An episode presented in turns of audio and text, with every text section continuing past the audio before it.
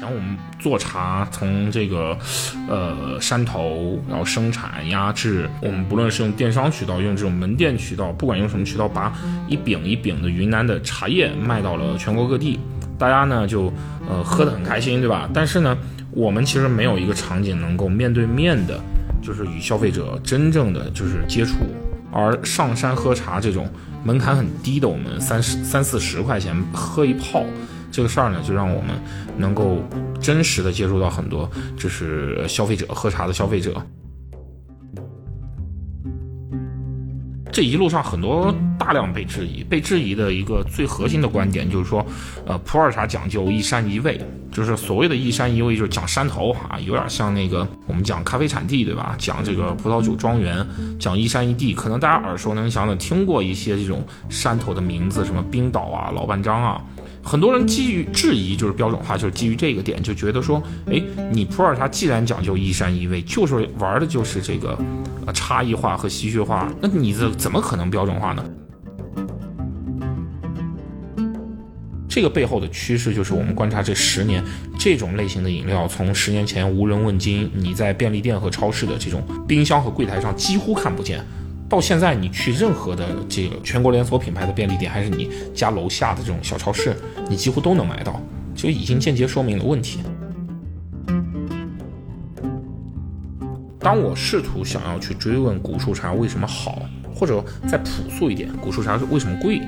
你去问这两个问题的时候，那是没有人能够比较我们讲叫，呃，知其所以然的把这个问题回答给你的。那这个问题需要你自己去探索，但这个过程是非常漫长的。二零零零年左右至零四年的时候，开始接受一些呃这种外部定制，就是私人的定制定制产品啊。大白菜就属于在呃从零一年到零四年之间，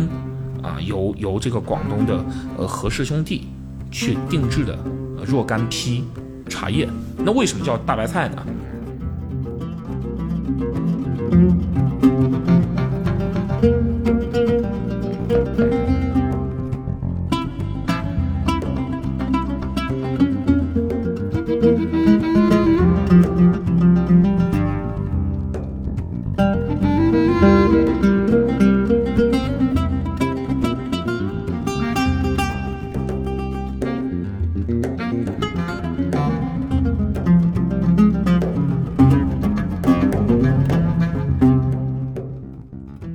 好，这里是放大 Blow Up，我是主播丽珍。今天我们录制节目的时间是七夕，但今天晚上呢，我是和一个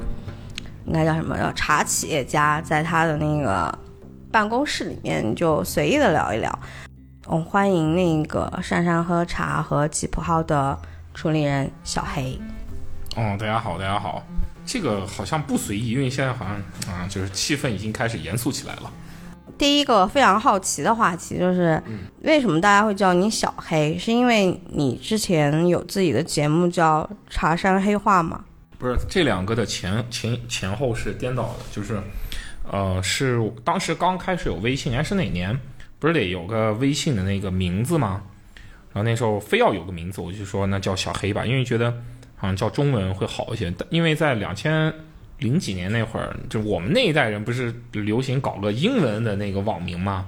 就特别不接地气。然后那时候就觉得，嗯，小黑特别就是有点像那个什么狗蛋儿那种感觉嘛。然后加上我自己是白族啊，就想体现那种贼落地那种感觉，所以就微信名就取了个小黑这个名字。然后后来是零六年拍《茶山黑话》，那时候不知道节目叫啥，我们都拍完几集了，有我们在那个刮风寨的江边那那晚上露营。就就老唐想的这名字是吧？就就想了一个，哎，叫茶山黑化，就一语双关嘛。那因为关于小黑的那个背景和故事呢，就如果你要做节目的话，都可以做很多。所以今天我们其实是一个更随意的闲聊，主要是因为最近的天气呢，就有一种说法说，半个中国的人都来云南避暑了。然后恰好前几天在那个微博上你看到一个美妆大 V。他来昆明避暑期间好像去了小黑的店，当时我还觉得挺好笑的，但是我就想，哎，我说其实可以找小黑聊一下，因为之前主要是反正吉普号一直是你的那个主营业嘛，但是你现在其实，在昆明也有几家就是社区，你那个可以叫社区型的店吗？现在目前的主力店还是在商圈，其实它虽然是街头嘛，但是那个是个街道商圈。嗯啊啊，同仁街。他们家的店叫上山喝茶，我想问一下，你为什么会会做上山喝茶？这个问题好像好像。每次因为是不同的时间线、时间点，回答这个问题好像都有不同的感受。应该这样说吧，就是比较综合、比较官方的回答，就是以前我们做茶，从这个呃山头，然后生产、压制，然后我们不论是用电商渠道，用这种门店渠道，不管用什么渠道，把一饼一饼的云南的茶叶卖到了全国各地，大家呢就呃喝得很开心，对吧？但是呢，我们其实没有一个场景能够面对面的。就是与消费者真正的就是接触，通过一杯茶去去去形成很强的连接。而上山喝茶这种门槛很低的，我们三十三四十块钱喝一泡这个事儿呢，就让我们能够真实的接触到很多就是消费者喝茶的消费者。这个事儿，呃，应该这么说，官方回答就是这样。那如果没有那么官方呢？因为我有一种感觉，我好像上次和你随便闲聊过。就说我觉得其实像你们这样的店啊，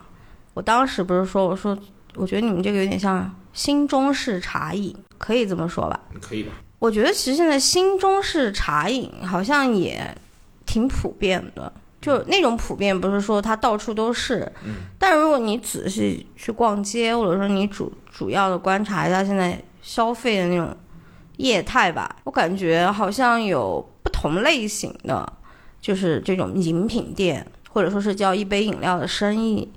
你会发现它和我们传统中最基本的茶馆的那种形式也不一样，更西化，或者说是就是感觉上它更标准化了。嗯，你觉得上山喝茶可以算是你自己做的，也算是新中式茶饮中比较标准化的那种吗？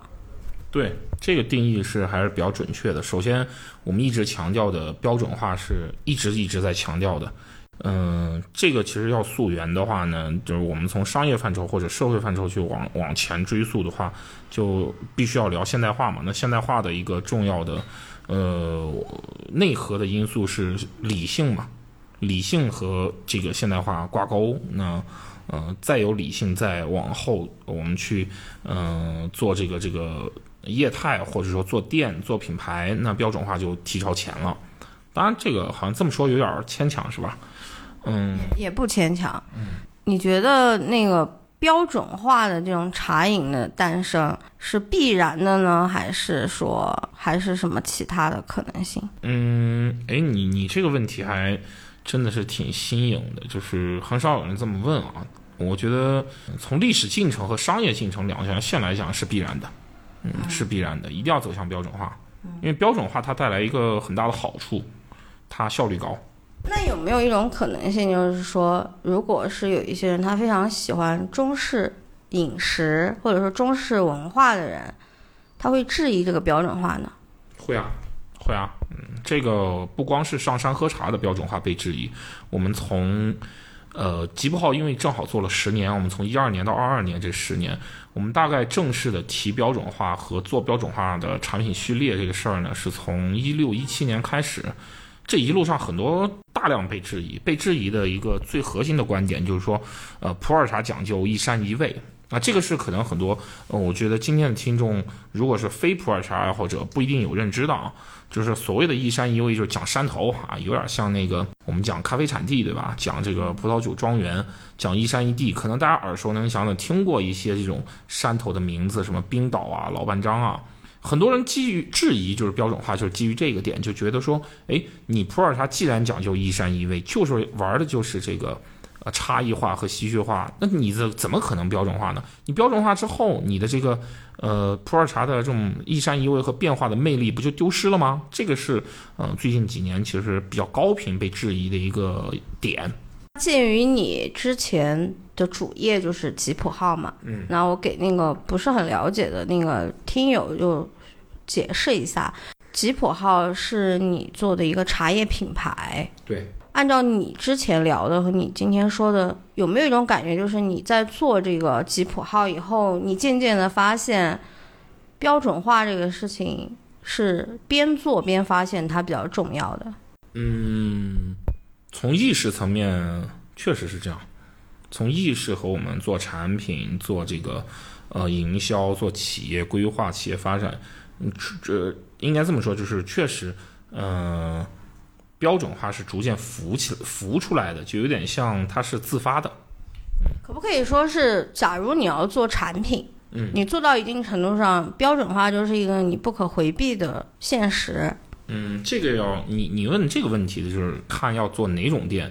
我们身边也有这种，就是开传统茶馆，就是个人型的这种传统茶馆。那他可能每年做的山头不一样，然后即便是每年做的山头一样，他也不刻意去追求这个山头的标准化本身，因为每年气候不一样。那个也是一种人生的人生和事业的发展路径，就是他追求刻意，就是不刻意追求标准化。因为其实这里就出现了一个我们从商业发展上的一个因果的问题，就是标准化其实有一个前提。就是你做了一个前提假设，就是你必须做大，你你必须发展的结果嘛，发展的必然结果，应该是发展的原因啊。就是如果你不标准化，你很难做大。其实是给自己了一个假设的目标或者前提，说那我这个事儿，我这个小小的品牌，我未来要做规模，我未来要发展的很大。OK，这个时候标准化是必要条件。但如果你说我做的是一个呃这种就个性化的。以我主理人形式出现的，呃，以以我人设呃为核心打造的这么一个茶馆，我可以每一泡茶、每一饼茶，我把客单做得很高，我不刻意追求规模，那这个时候其实可以，嗯，不去刻意提标准化，嗯，反而有有可能啊，在那个路径，呃下有可能差异化反而成了魅力，因为我可能哎，就是别人会有期待，你今年的茶是什么呀？哎，你明年会出哪几个山头啊？它反而成了一个特别有趣的事情。你刚才说的那个标准化和差异化，其实我刚才其实是有一个问题，就是说，那同样你们如果都开始做茶，那为什么有一些人他最后还是，他就更愿意这个茶文化上面有更多玄学的东西？嗯。那为什么你会觉得你要打破这种玄学的这种感受呢？玄学的这一点呢？我感觉，如果你非常理性的要去把它标准化的话，你就放弃了很多可以给它增加一些传说和玄学的东西。这样的话，岂不是和大家都很不一样？嗯，我觉得这个你说的和大家不一样，这个我们只是进入茶行业才会这么看。但如果你放眼整个社会，由于全面进入这个现代化之后，其实理性是一个底色嘛。理性的底色就在于他对任何的行业和呃任何的领域，他在不停的祛魅，把它抽丝剥茧，知其所以然，这不就是现代化的一个重要的底色吗？在这样的底色去整个社会当中去聊，我觉得这个倒，嗯嗯，就是玄呃，就是茶叶当中的玄学，其实在社会当中并不普遍，而是进入这个行业当中，我们会认为哦，玄学很普遍。我们可以这样去看它，从发展的眼光看。充满玄学的茶行业，是因为它还没有全面的被现代化改造。这个行业已经被现代化改造到，其实也就意味着它没有太多玄学的成分。大家会更理性的明白自己在消费什么，在买什么啊，在喝什么，啊，知其所以然嘛。嗯，所以你你看其他行业，其实这个事儿已经早就发生了，或者正在发生。那茶行业，呃就是你刚才呃所描述的充满玄学玄学的茶行业，在未来这个事儿也必然发生。那从个人选择或者说企业选择来说，那等待它发生，被动的等待它发生，不如呃主动去迎接它，所以就啊往标准化做，也可以这么解释。嗯，那你做上山喝茶的时候，从名字到产品，都是你全权参与的吗？嗯，产品当然是，产品当然是因为我自己其实是呃从以前的传统茶、传统原叶茶的这个几不号的品牌到上山喝茶，我自己其实是偏产品经理的这个角色。嗯，然后呃命名的话呢，其实也是有机缘巧合，是我们二零一八年的时候，那时候我们还没有这种茶馆业态，然后没有饮品业态，有好朋友在昆明的那个老街，呃叫钱王街的一条老街，拿了一个铺，说要做快闪店。哎，我们就说干吧，试试呗，反正这个快闪店成本也不高，就测试一下。在研讨的过程当中呢，就呃对方就提了上山喝茶这个点，所以其实上山喝茶这个品牌名字还特别感谢这位朋友啊。因为我去过你们店嘛，嗯你们店有一有一个是用咖啡机萃取的茶，对不对？这个是不算算不算是你们家的那个独家首创？呃，严格意义上来讲不算，因为因为是这样的，就是在欧洲呢，我们说咖啡机，但其实这个咖啡机本身在国外，它也他们也普遍的用来萃那个呃南非的路易波士茶的这种粉末，或者萃那个斯里兰卡或者印度茶的粉末。那这个就这个事儿，就是用这种机器高压的这种咖啡意式咖啡机来萃茶叶比较普遍。比如举个例子，它普遍到什么程度呢？你去星巴克喝那个茶拿铁，有他们现在叫他们现在好像叫茶瓦纳，是不是？茶瓦纳，但是它的产品当中有茶拿铁这个选项。你去看，比如说它那个什么红茶的那款伯爵红茶还是什么，因为星巴克有这个产品，你去点，你就会发现哦，它是用这个茶茶碎萃取高压萃取的。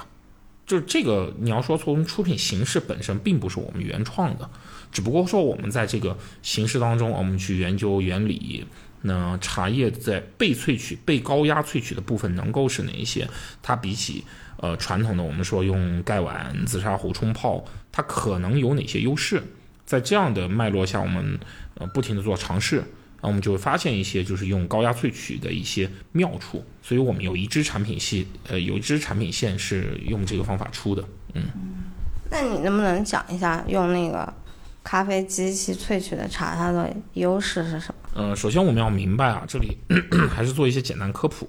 就是我们喝意式咖啡的时候，用高压萃取出来的这个浓咖啡浓缩液，或者说这个由这个咖啡浓缩液做的一些拿铁啊，这些美式啊，它特别香。那个香气其实是来自于里边的果实里边的油脂嘛，啊，你你就会觉得哇，特别的这种富裕，对吧？特别满足。我们要明白，茶叶本身它并不是果实，茶叶是叶片。那它带可能带点梗，也就是我们说的茎，带一点点茎。那这个叶片本身其实它的油脂含量是微乎其微的。那我们就要思考，哦，用高压状态下它能萃出什么呢？在我们的实验情况下呢，其实呃呃，我想想这话应该，嗯，这个要展开来讲的话太系统了，我想想抓哪个点讲。我们的出品呢，我们主要抓的是那个常规浸泡呃浸泡不出来的一些。果胶质，果胶质是一种多糖，果胶质被高压萃取出来之后，它有一种呃口腔的触感上的粘稠感。你喝进去以后，你觉得哇，这个好饱满啊。然后再加上呢，它呃不用就是长时间的浸泡，所以那些苦涩的部分不容易被萃出来。那在这种出品条件下，你调调配的好的情况下呢，你能获得一杯 A 口感非常饱满，但是非常干净的茶叶饮料、茶叶饮品。但这个很挑茶，这个很挑茶，嗯，明确可以告诉啊。不过我觉得应该没有人这样去做尝试啊。但是还如果有想借鉴这个事儿的朋友呢，还是可以明确告诉大家，呃，绿茶啊、普洱呃不太适合用这个方法出啊，比较适合用这个方法来做的呢是乌龙茶和红茶，因为这两种茶当中大分子的这个茶黄素、茶褐素和带来粘稠感的一些果胶质啊风味物质比较比较多，那它就比较适合于。用高压萃取，那这部分算不算是你自己说你像产品经理的时候你试出来的？啊，对对对对，就是产品和研发是我做，反正。那这一部分和你现在市面上渐渐兴起的这种类似的中式茶饮，你家算不算是独一份儿？嗯，应该这样说，就是虽然新中式是一个已经似乎在新消费领域比较广泛的概念了，但是呢。呃，大家还是在做这个茶叶饮料。那这里指的茶叶饮料，就是要加奶、糖和水果。嗯，那就是暂时还全国啊，来全放眼全国，暂时还没有一家能够靠纯茶啊，就正式的在商业上跑出来的。就是 T Stone 算是我们的，呃，我们这个行业的先行者，这个非常非常细分行业的先行者。就刚才你给我看的那个，就武汉万象它新开的一家嘛，说 T Stone 算，但它基本上 T Stone 全糖师，它没有这个说我把一杯纯茶带走的这个尝试，暂时还没有。所以如果如果说去说以美式，以像咖啡美式这样，就是主要以杯装带走，然后又是纯茶的，呃，我们应该算还行吧。以上山喝茶主要的你们那个茶叶的产品啊，你有没有觉得，嗯，人们其实如果仅仅是一个最基本的消费，他们还是很青睐于茶饮料而不是茶。嗯，没错啊，这个没错。但是这里必须说一个这个宏观数据，我给大家讲一下，是那个饮料店全国饮料店的注册数量在二零一零年是呃历史上第一次下跌，在这个之前是每年是递增的，二零二一年呃第一次下跌，说明什么呢？说明大家对于就是重糖重呃高热量的这种，甚至会有香精啊这些的。呃，这种产品大家可能说已经来到了拐点，但这个拐点跟人口年龄和人口规模，还有出生率每年的出生率是紧密挂钩的。嗯，我们要知道一个道理，就是喝这个茶饮料，嗯，普遍来说呢，大家用的两个东西，第一植脂末，第二果葡糖浆，这两个东西是呃你的身体很难代谢的。所以我们会发现一个趋势，就是二十五，你过了二十五岁之后，喝重糖和重热量的这个。茶呃，这个这个茶饮料或者说奶茶吧，奶新茶饮吧，这个你喝这个的频率会大幅降低，是因为你过了二十五岁之后，你的身体的基础代谢迅速下降了。但是二十五岁之前你是可以高频的喝的，因为你身体代谢得掉。其实这种新茶饮品牌呢，它的主要客群是二十五岁之前，但是你看。呃，为什么是二一年这个下降了？我们当然可以去聊疫情的原因，可以去聊大消费环境的原因，但我觉得核心的还有一个原因就是中国的那个出生人口的曲线，呃，在在二一年可能适龄就是新茶饮的适龄人口的曲线开始下降了，所以它的注册数量下降，注册数量下降背后肯定是意味着说大家都不太好做。你刚才问的这个问题就是说，对于对于普遍的普罗大众来讲，大家觉得说，哎，还是这种。饮料，呃，高糖的这种高脂的饮料会，嗯，更易接受，这个确实没错。但未来这个会缓慢变化，那可能变化到有一天，呃，纯茶能够，纯茶饮料能够占有一席之地，呃，糖分相对较少的，添加相对较少的这种茶叶饮料能够成为主流。我觉得这个可能是未来。你说完了这个，倒让我想到一个事情，就是如果仔细观察小超市、便利店，就是纯茶类的饮料，其实，在饮料商他们已经已经赚了一大波了。嗯，就比如说饮料巨头三得利，还或者说是国内比较有名的那个叫养生堂，我感觉他们的那个纯茶类的饮料也挺好卖的。这个倒是一个我自己观察作为消费者的一个感受啊。对的，你说的这个呢，就是有一个数据嘛，就是大家都很吃惊，说这是这样的，对东方树叶，国内的纯茶饮料市场的话呢，五大巨头，就我们国就不算三得利和麒麟的情况下，我们国产的五大巨头，其中第一是这个呃东方树叶。东方树叶十年前是被誉为最最难喝饮料嘛？你看十年之后，它获得了四十亿的市场份额，它最近是达到达到了年营业额四十亿。这个可能我觉得，要么我们说农山泉的这个决策层过于有远见，十年前他布局这个事儿亏他也做。我们换句话说，而且这你你观察一个事儿，东方树叶这个产品十年来产这个包装没变化过，它设计也并没有过时。我所以我觉得从产品打造、产品开发、产品经理这个角色来讲的话，农夫山泉是真的强，值得敬佩。而且人家是确实坚守了十年，嗯，在第十年就开花结果，就是做到了四十亿的市场市场份额。现在它是霸主级的，它的份额应该是我没有精准数据啊，但好像是在百分之六七十以上。嗯嗯，就纯茶瓶装饮料这个市场份额。你说的像三得利、呃，这个伊藤园、麒麟这种日系的呃春茶饮料的市场，主要还是集中在呃长三角区域，呃，它并没有全国化。全国化做的最好的依然是这个东方树叶。嗯，对，这个背后的趋势就是我们观察这十年，这种类型的饮料从十年前无人问津，你在便利店和超市的这种冰箱和柜台上几乎看不见。到现在，你去任何的这个全国连锁品牌的便利店，还是你家楼下的这种小超市，你几乎都能买到，就已经间接说明了问题。东方树叶去年秋天和今年春天都搞了一个特别产品，嗯，一个是叫桂花乌龙，嗯，一个是今年春季做的叫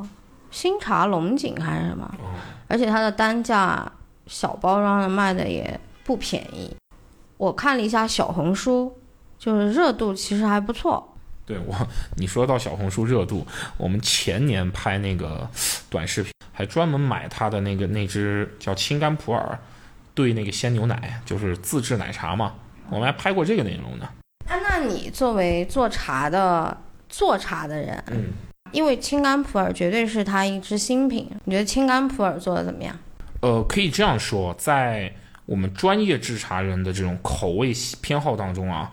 嗯，在青柑普洱出现之前，我基本上只会喝它的乌龙茶，因为绿茶过淡啊，茉莉花茶我们不太就是太太太也是太平淡。玄米茶呢？呃，玄米茶不喝，它玄米茶你这，玄米茶不喝，那个呃也是不够浓，因为我们天天天天喝茶，天天做茶，你对口味浓度是有要求的，我们就只喝那个乌龙。因为乌龙它是它传统的几支产品当中，在能打的，对它的我们会觉得它的那个香气浓度和味的风味浓度是最浓的一个，嗯，所以我我是常年喝东方日月乌龙的，青柑普洱刚出来那一刻我们就就第一时间去买了，喝了以后就觉得嗯就敲大拇指厉还是厉害，因为它对那个我们说的。小青柑普洱这种这种传统茶领域的一一个一个味型的还原度特别特别高，我们还挺吃惊的。但因为我们自己也做这个青柑类的产品，我们在那个新会是，呃，常年在新会有原原原材料采购和加工嘛，我们就比较清楚在哦这里做一下小小科普啊，新会广东江门新会是全国的这个呃陈皮或者说青柑皮的这个核心产区啊，农夫山泉的这个。呃，青柑的这个皮啊，就来自于那儿。他们是把它这个磨碎，然后萃取，啊，用用这个高萃取率来制作。呃，他他们选择原料和品控的这个要求是挺高的。那你喝到今年比较开始铺渠道的三得利的橘皮乌龙了吗？喝喝喝，橘皮乌龙有喝过。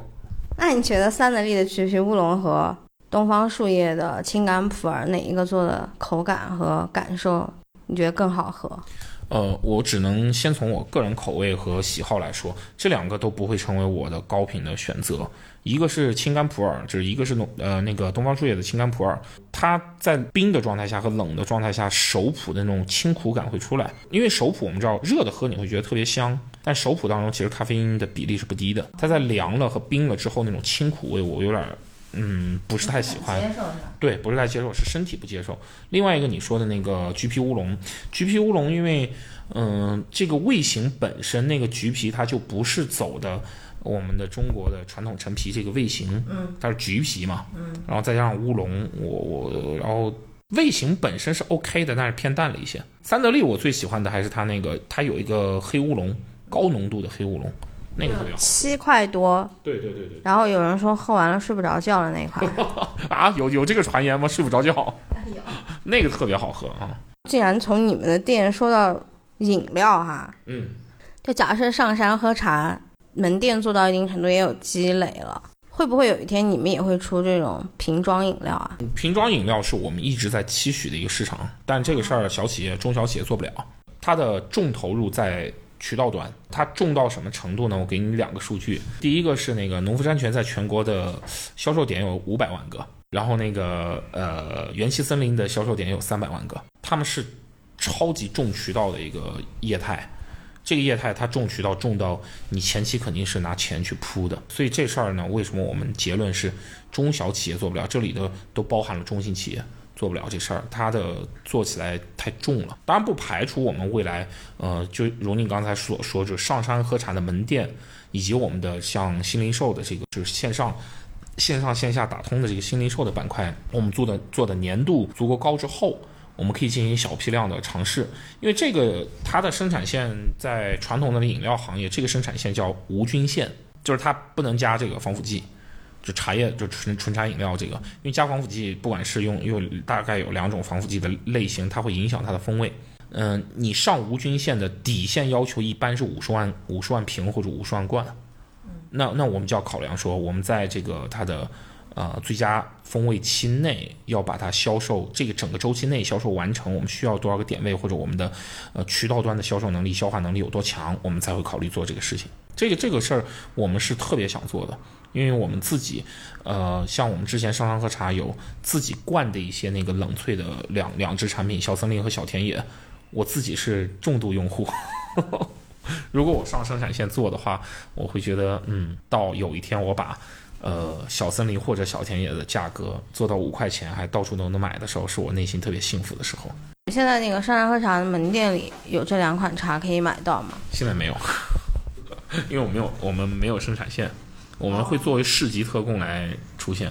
那你接下来对于上山喝茶，如果你想说一个非常理想的状态的话，你对它的期望是什么？我我我先说这个近期吧，近期其实我们希望的就是第一呢，昆明我们能开，呃六到十家上山喝茶，让在整个城市的这个覆盖率提高，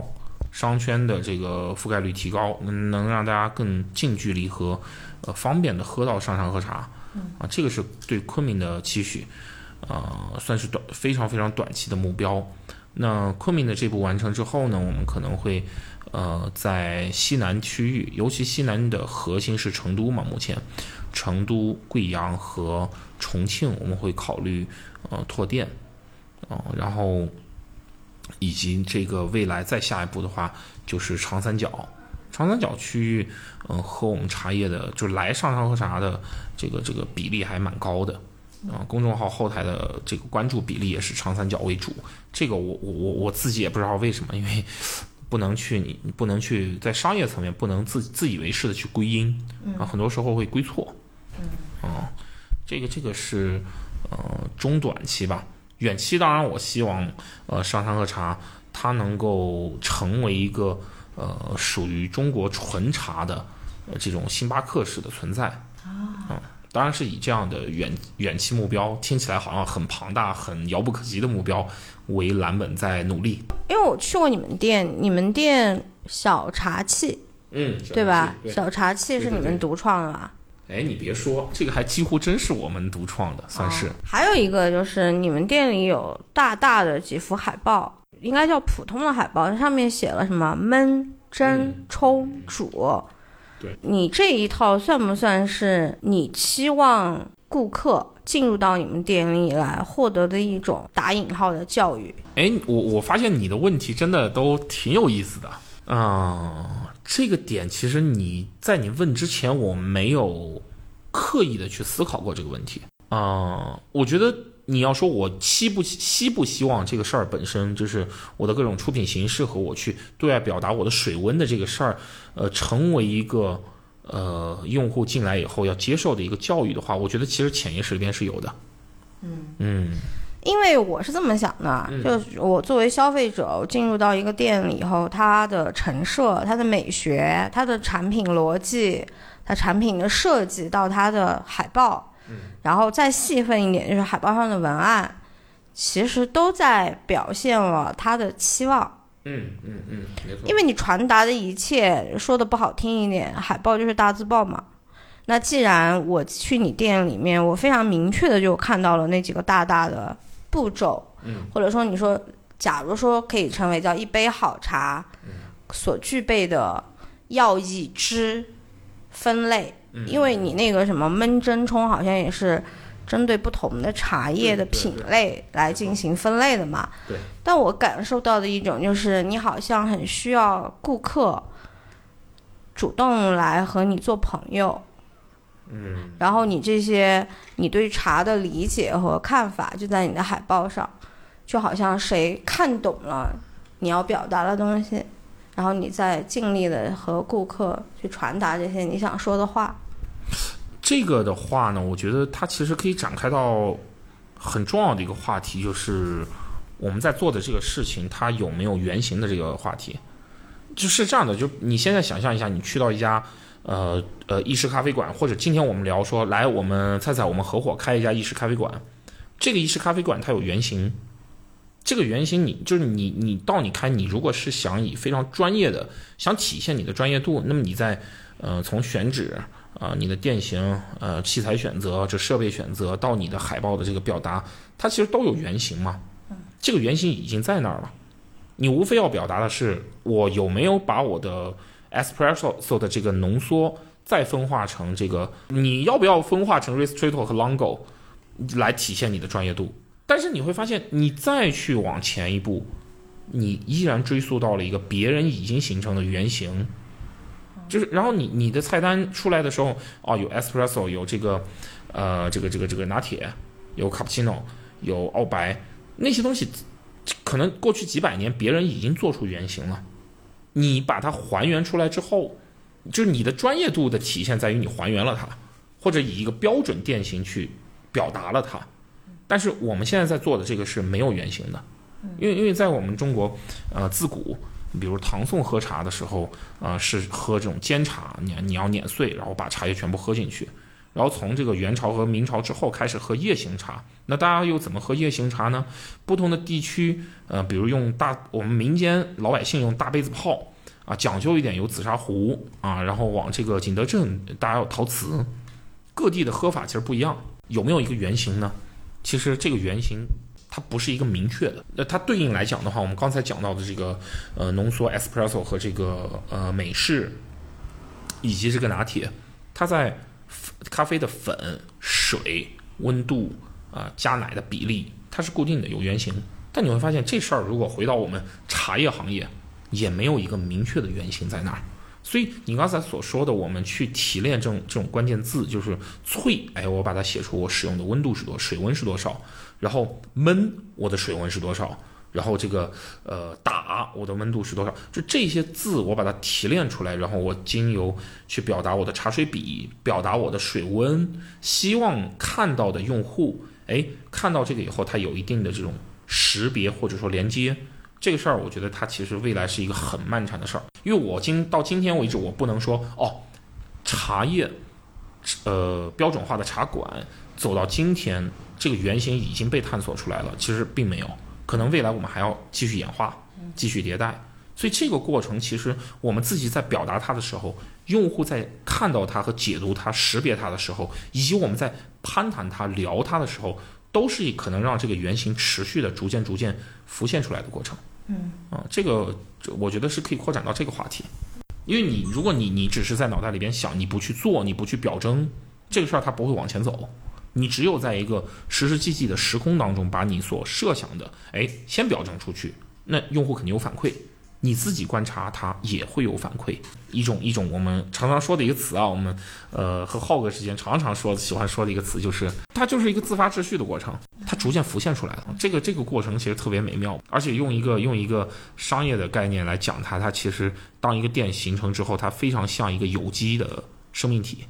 它会自己自己有它自己的逻辑或者说意志去生长。然后我发现我在商场和其他地方啊，不一定是在昆明啊，因为假如把你们这种类型的新茶、新中式茶饮的这种，其实有一些品牌，他们在哪怕是在商场，就包括我们刚才你看武汉万象那个店，他们其实还是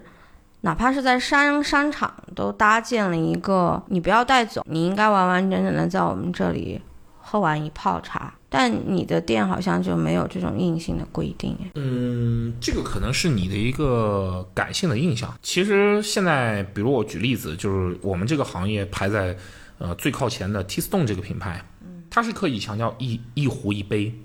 我不蓄水，他也希望你赶紧嗯嗯稍微快一点喝，啊，喝完一泡，它里边没有茶，也没有茶叶，就这个产品原型其实已经打磨，对啊，我自己的。主观的意意思，我还以为就这种类型的品牌，它也很期望售卖一种生活方式。嗯，就好像你喝茶和写字、抄经，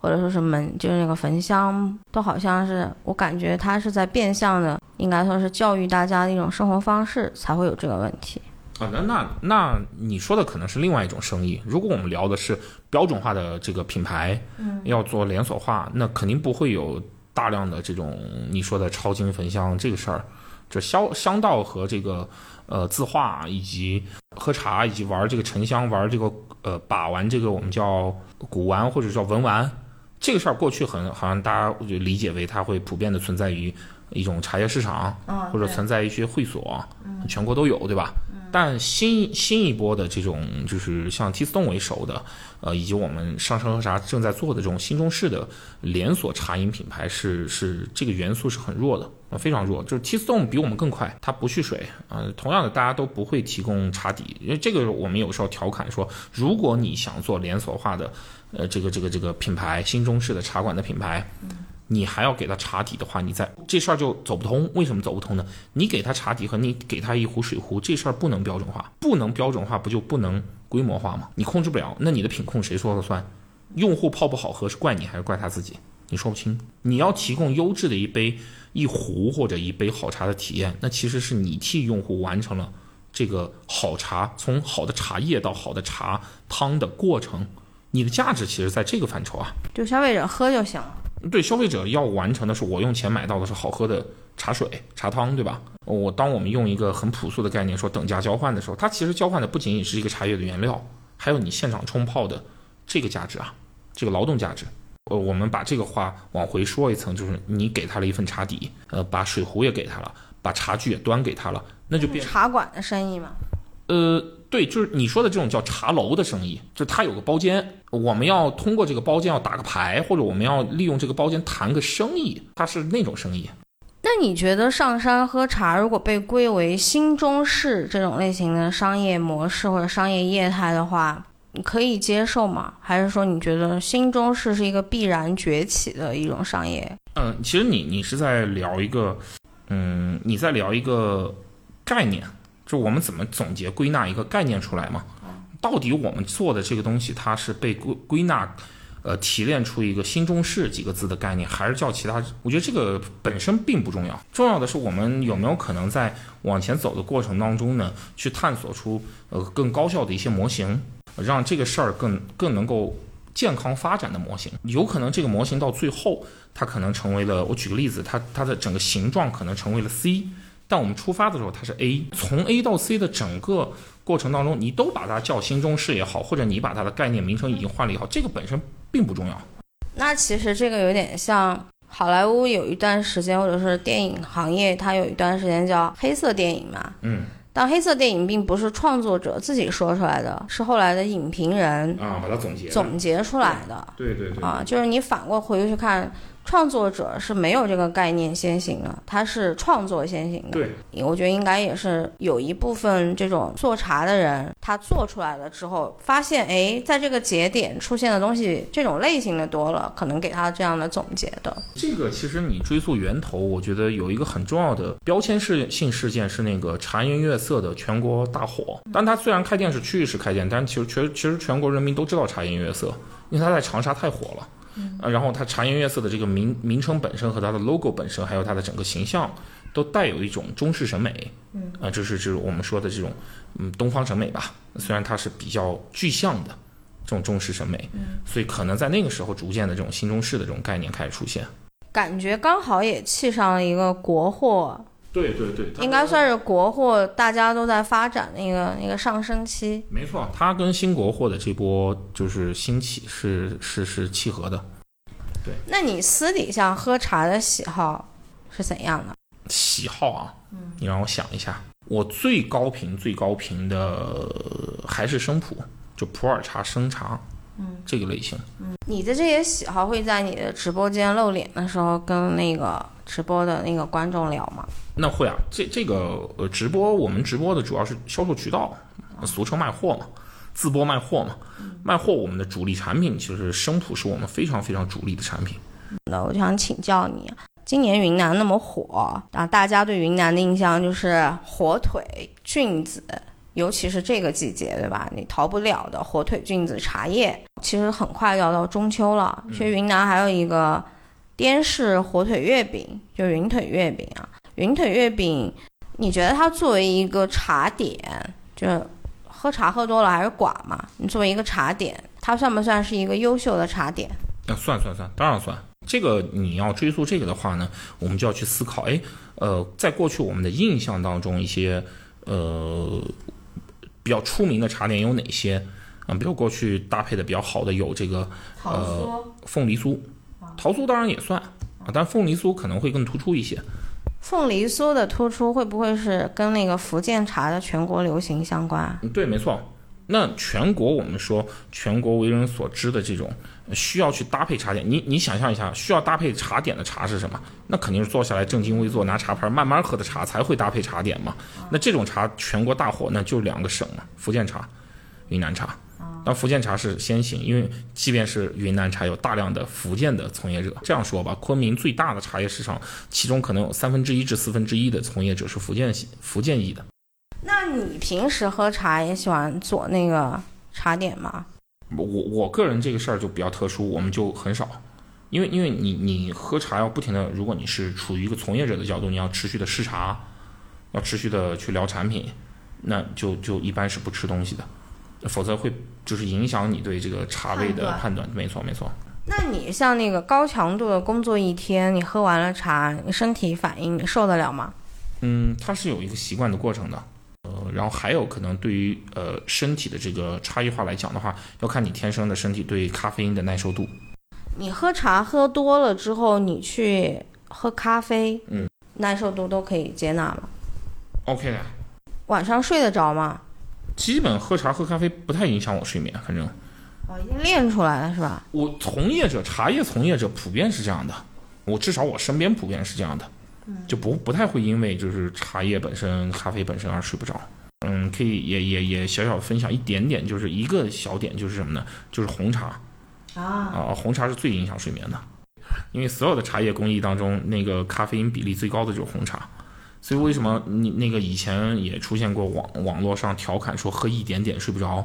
一点点的茶味浓度在所有的这些奶茶，呃大众奶茶品牌当中是比较浓度比较高嘛，又喜欢用红茶茶底嘛，它就容易导致睡不着。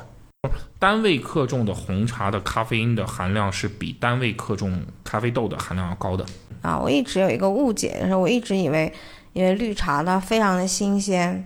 它喝了应该更容易影响睡眠。嗯绿茶是，你这么理解，像绿茶和生普这类就是发酵度比较低的茶，它是茶多酚的比例高，咖啡因比例反而没有红茶高。我随便刷了一下你的抖音，也因为我没有特别刷，是因为我怕我看多了之后就影响一种即时感嘛。呃，就包括你做茶山黑化，还有就是你抖音上面我看到有一有有一篇它搅局者，我的第一反应是，你有没有看过徐浩峰有一个电影叫《师傅》？嗯，没有。啊，因为有人说徐浩峰的片子里面非常有一个常规的一个切入点，就是通常来说会有一个和大家不一样的人打破了这个局面，就相当于把水搅浑。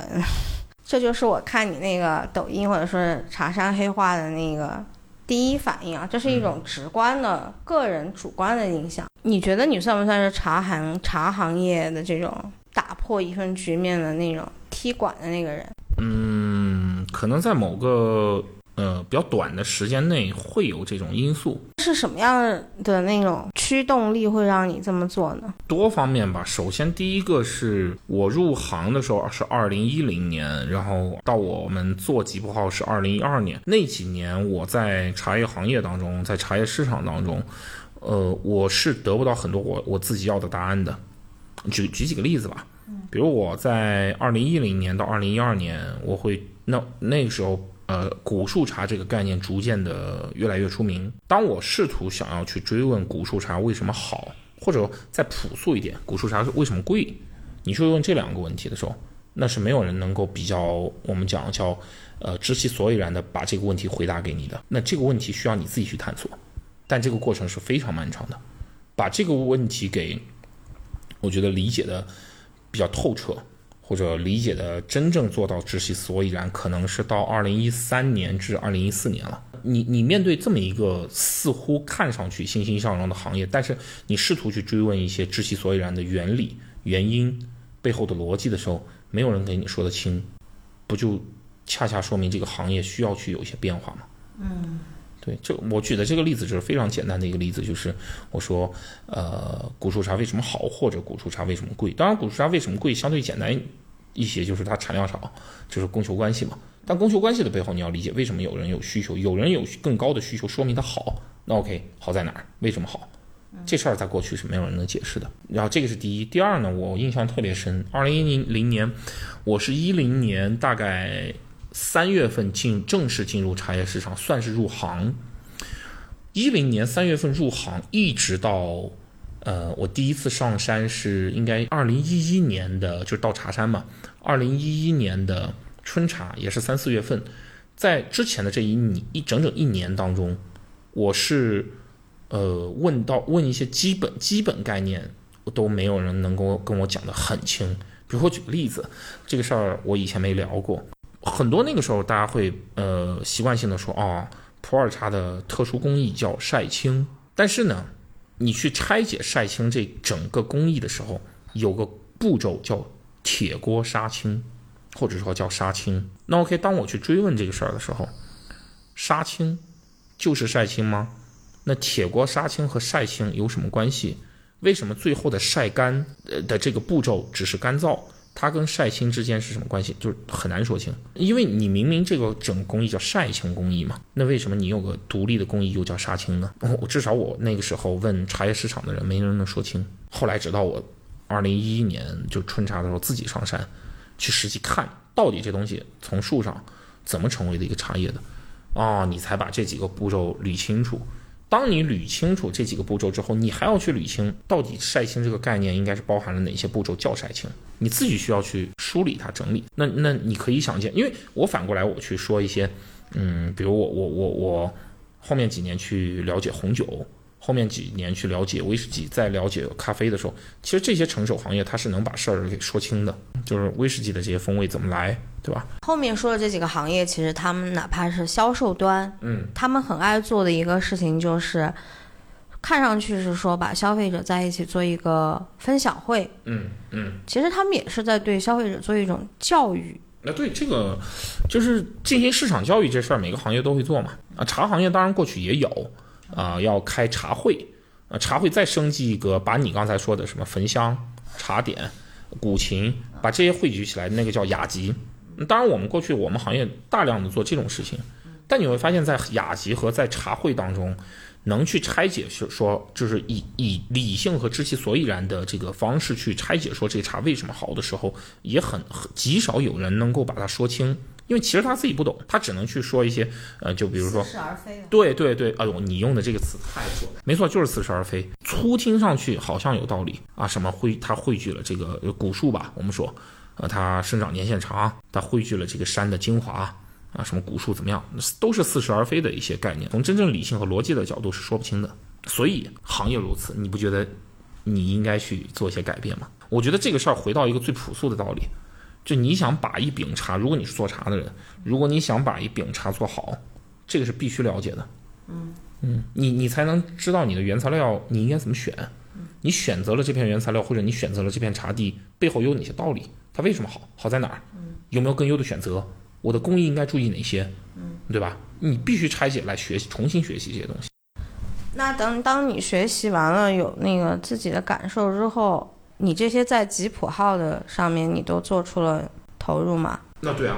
那那肯定。所以这也变成了，就是你的理念和你认认为对的东西，其实也在你的产品中了嘛？对，就内化到你的产品中了。那肯定啊，你你你去研究和学习的目的，就是体现在你的产品当中。通过吉普号和上山喝茶，我觉得你更想要推广，或者说是不能叫推广吧。嗯，就假如说是哪怕做产品也是一种用理念交友的话，嗯，感觉你想要推崇的就是理性的喝茶。其实这个事儿呢，你可以有几层说法。一层说法当然可以去说推广这个云南茶，呃，去分享云南茶，去推广文化。你当然可以这这层可以这样说，但这事儿的底底层是什么？这事儿的底层不就是等价交换吗？你做好的东西，让人们用一个合理的价格能够购买到。体验到、享受到这个东西为什么好？你能说得清，这个非常关键。你不能说哦，因为它很稀缺，或者简单的说它，呃，我爬这个山特别难，那那是非很苍白的。那别人为什么要为此而买单呢？他们应该用户真正买单，应该是因为一杯他喝了特别好喝的东西，他特别喜欢的东西买单，那就是等价交换嘛。这个我觉得道理呢，就是说说出来呢很苍白，但比较朴素。哎，你这样的制茶人。是不是在你们这种年轻一点的茶人中会更突出一点？制茶和做茶的人，他在不同年代卖茶的经验中，假如说也像什么某某时代、某某时代的话，好像你这种经受过比较现代的教育，然后你也比较推崇理性和科学。你们这一代人，或者是假如说用代际划分的话，像你这样的，你觉得现在的年轻一点的，或者比你更年轻一点的人，你这样的是不是声量应该大起来了？嗯，这并没有大。你这个是这这个话题可以拆分来讲，其实并不是一定要用，就是就是我我所说的这种，就是去制茶的路径，它可能不是唯一的。我举个例子，还是还是还是讲回这个武夷山，因为它在过去几百年当中已经形成了。产权和经营权的统一。武夷山是大红袍那个岩茶吗？大红袍是岩茶的一种。哦哦哦。武夷山就是岩茶出名，它岩茶又是乌龙的一种。啊，然后就是你说的大红袍是岩茶其中的一种。比较有名。对啊，它很有名，对吧？那这个有名肯定跟我们的历史的一些文化呃发生的一些事件，某个某某些人的喜好有关，对吧？这个我们先不拆解它，但是我试图去，我们试图去拆解武夷山的产业业态，你会发现。它相对来说更值得嚼味一些，为什么这么说呢？因为它是这样的，武夷山的呃这个茶呢，呃它是用世世代代的经验，把它的在种植环节和加工的工艺环节，去往越来越好去做迭代，而且这事儿迭代了几百年，所以所以所以武夷山会有那种天价茶，过去啊，这个天价茶其实是历史沉淀的一个必然结果。它的逻辑是这样，就是我给我给你大概呃捋一捋，是这样的，在武夷山呢，相对做到了叫呃产权，就这一片茶地的产权和经营权的统一。嗯，就是我我可能我爸爸的爸爸的爸爸的爸爸往上追溯十代，就拥有了这三亩茶地，但是我也只有这三亩茶地，因为隔壁的茶地是别别家的，它是这个业，就武夷山的岩茶是这个岩业态，我们就要想。我们只拥有这三亩茶地，我们那家庭要发展，家族要发展，对吧？嗯。我们作为制茶人的收入要往前走，要发展嘛。我们能做的事情是什么？并不是去探索或者说去开开开垦更多的茶地，因为做不了，周围是别家的。我们能做的有两个事儿，第一个，在种植的品种的优化上持续迭代，去优选这个育种嘛，茶叶的育种，通过一代代的育种。去追求我们更想要的那个味道，这个第一个动作。第二个动作就在我的加工工艺上精雕细琢。然后这个事儿发生，这个事儿干了十五代之后，你会发现，哎，这茶每一桶每一泡都很好喝。这个事儿是就是武夷山沉淀了几百年，但云南不是。云南到今天为止，我们的整个这个茶叶的初加工和种植是比较粗放的。嗯。这种粗放，其实你换句，我我就是跳，就是客观角度重新看一看，比对武夷山的话，你会发现，那可能是因为云南确实自然条件比较好，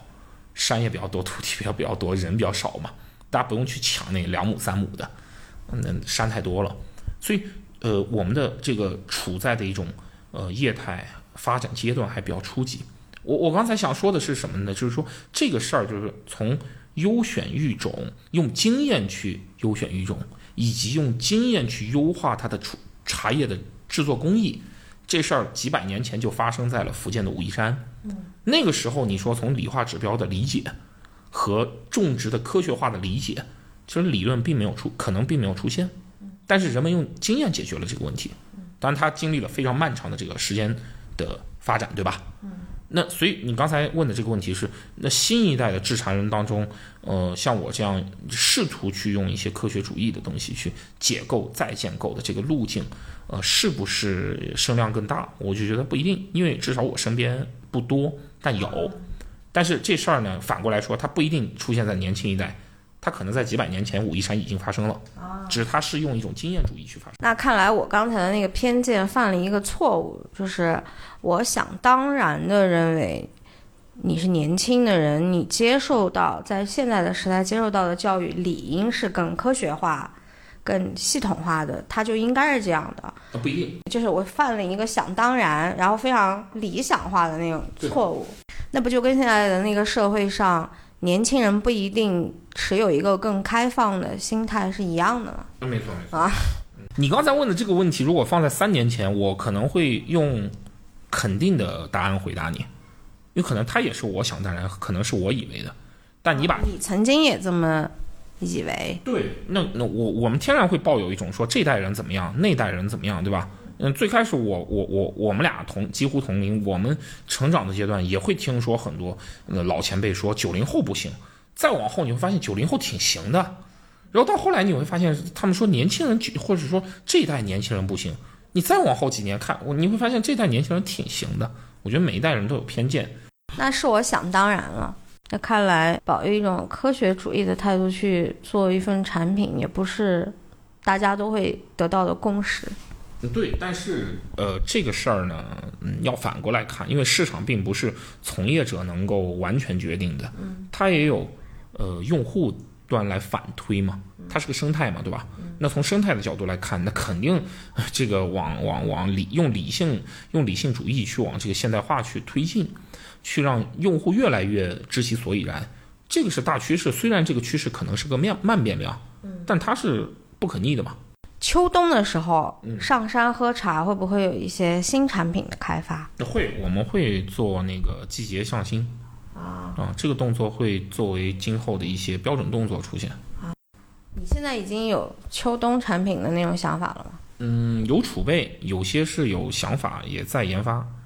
以后或者说是有其他话题的时候，再请小黑聊一些其他的。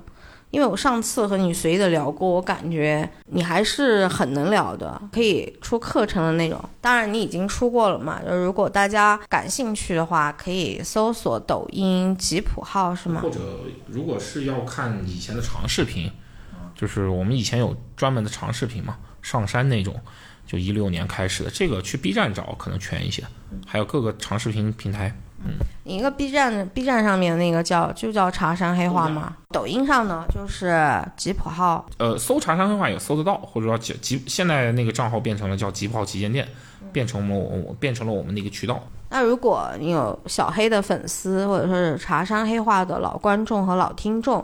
然后或者是对于上山上山喝茶，或者是吉普号的茶友啊，这个词好好古早啊，茶友古早。茶有不子，哎，我我问一下，换换我问个问题，为什么叫放大？首先是有一个安东尼奥尼的电影就叫放大，啊，我很喜欢这个片子。当时的想法是四个字的播客名实在是太多了，我不想要起一个四个字的，但是又你要选哪两个字会来作为这样的一个节目呢？就是第一，我想到的其实是放大电影里面的一个场景。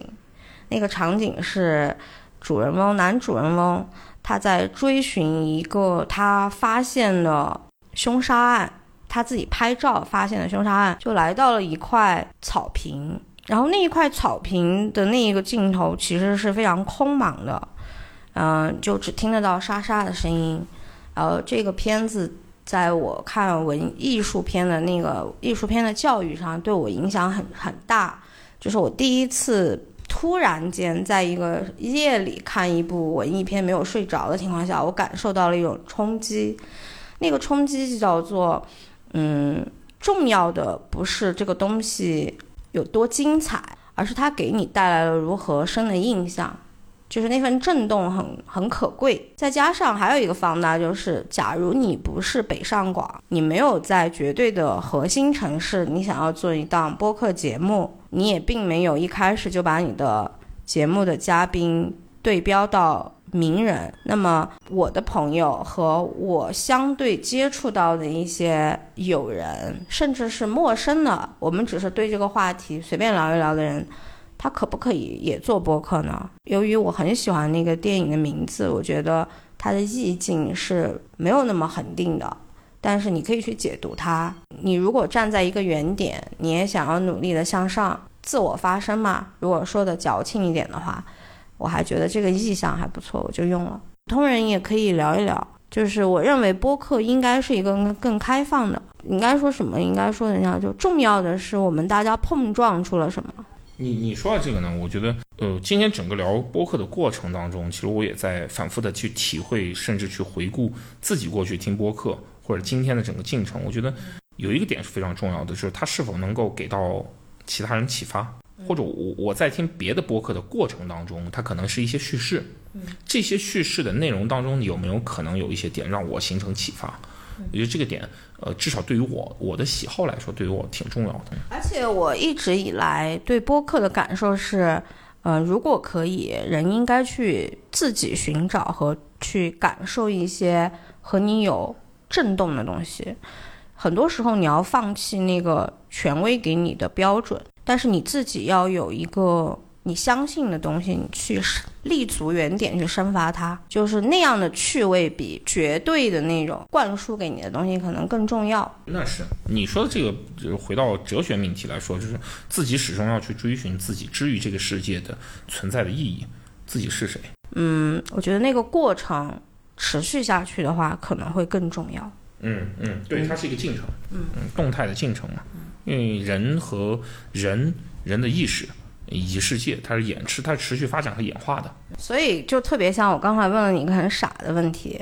就是何为新周式？可能重要的是你想到了就去做，而你没有去设限它。而至于未来和以后被分到了哪一个坐标，这是你自己不暂时还不知晓的事情。对，就是或者说未来会出现哪些坐标，你是不知道的。对啊，这个事儿其实呃，这个又扩展出出来说一个小点啊，我也，我我很真实，真的是发生在我们过去进程当中的。因为我们同仁街加上外摆可能有一百多平，当我们拿到我们第二个店翠湖店的时候，它室内只有六十三平。面对这六十三平，你无法很舒服、很舒坦的像同仁街那样坐下来的时候，我们到底要卖什么样的产品？我们在那一刻其实是懵的，我我们会去用自己的经验去绞尽脑汁去思考，我们又不想太过于的走，就是我全部卖奶茶，对吧？或者我全部卖这个呃这种叫呃叫新茶饮、水果茶，怎么办？这个事儿当时我们在那一刻其实是茫然的，我觉得很难，特别难在那一刻。其实后来是那个浩哥一句话让我觉得那就先干。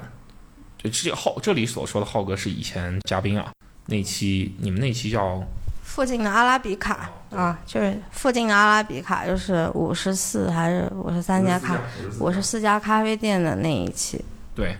他那时候说，他也其实定了定神回答我这个问题，嗯，思考之后回答我这个问题吧，就是你先用直觉做，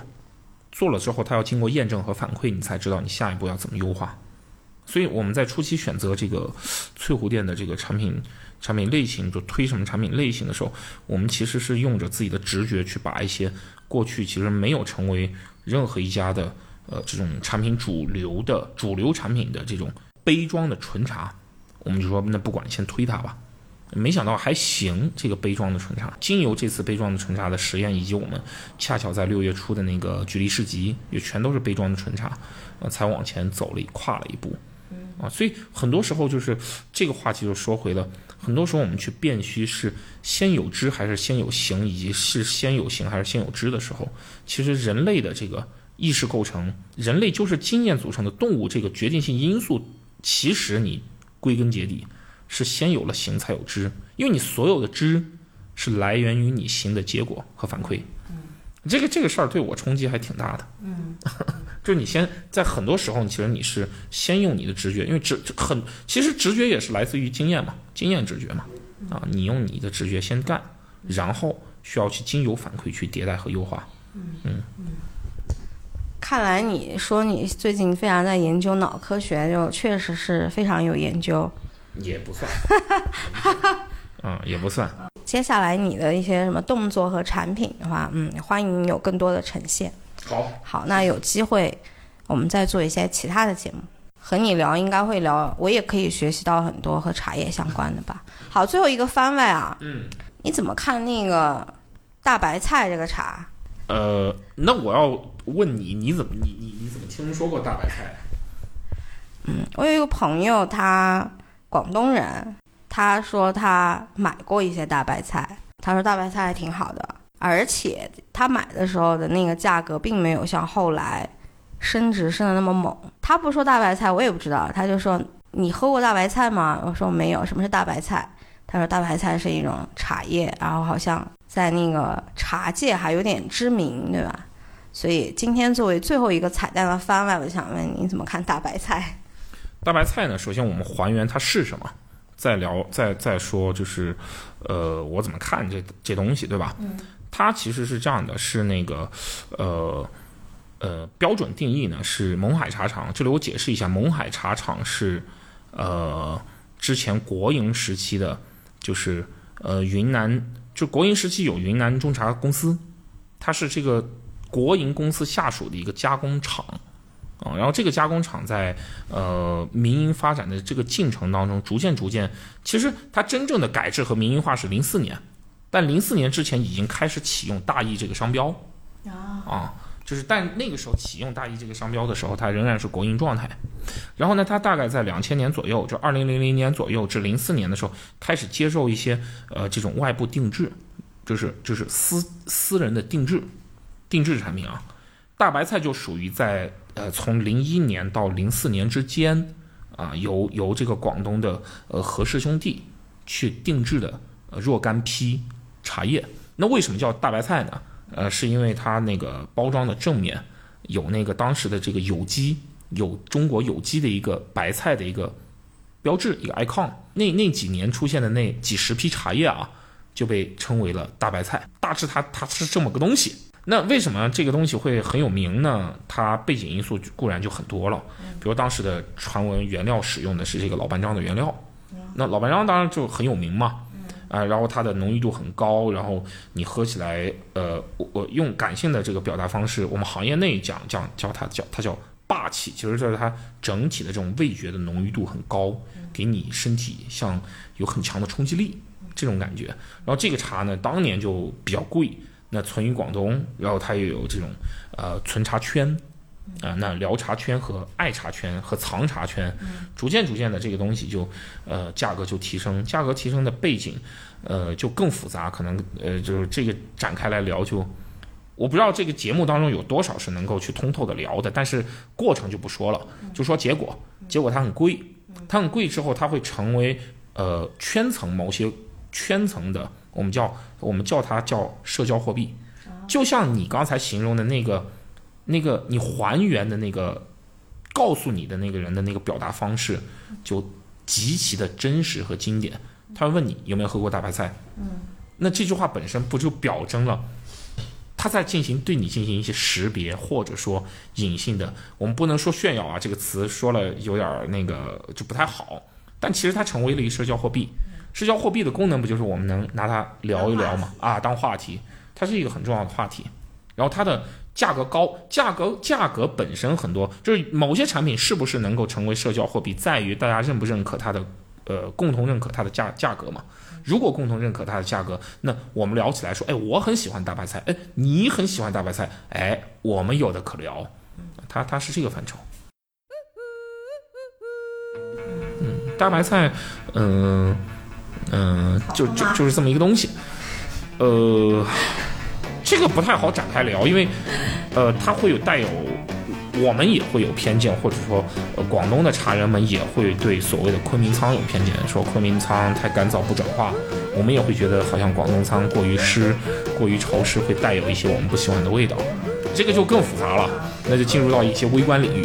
是这个东西啊。所以你问我怎么看，其实可能刚才的那些番表达已经说明了，就是它其实是很重要的社交货币。当然，这种社交货币它并不，这个形容本身并不带有贬义，它是市场需要的存在啊。这个就是大白菜。好，那我其实我觉得，如果关于那个茶叶内部一些更有故事可讲，还有甚至是包括一些我们的普通人的认知和一些茶圈人的认知的那个的话。有机会，我们可以不定时或者定时做一点那种好玩的节目。嗯，因为刚才这个话题我觉得很有意思，什么云南仓和广东仓。那如果是关于一些更好玩的东西，有机会以后再麻烦你。可以。嗯，好。啊，那我们以后再见，拜拜。拜拜。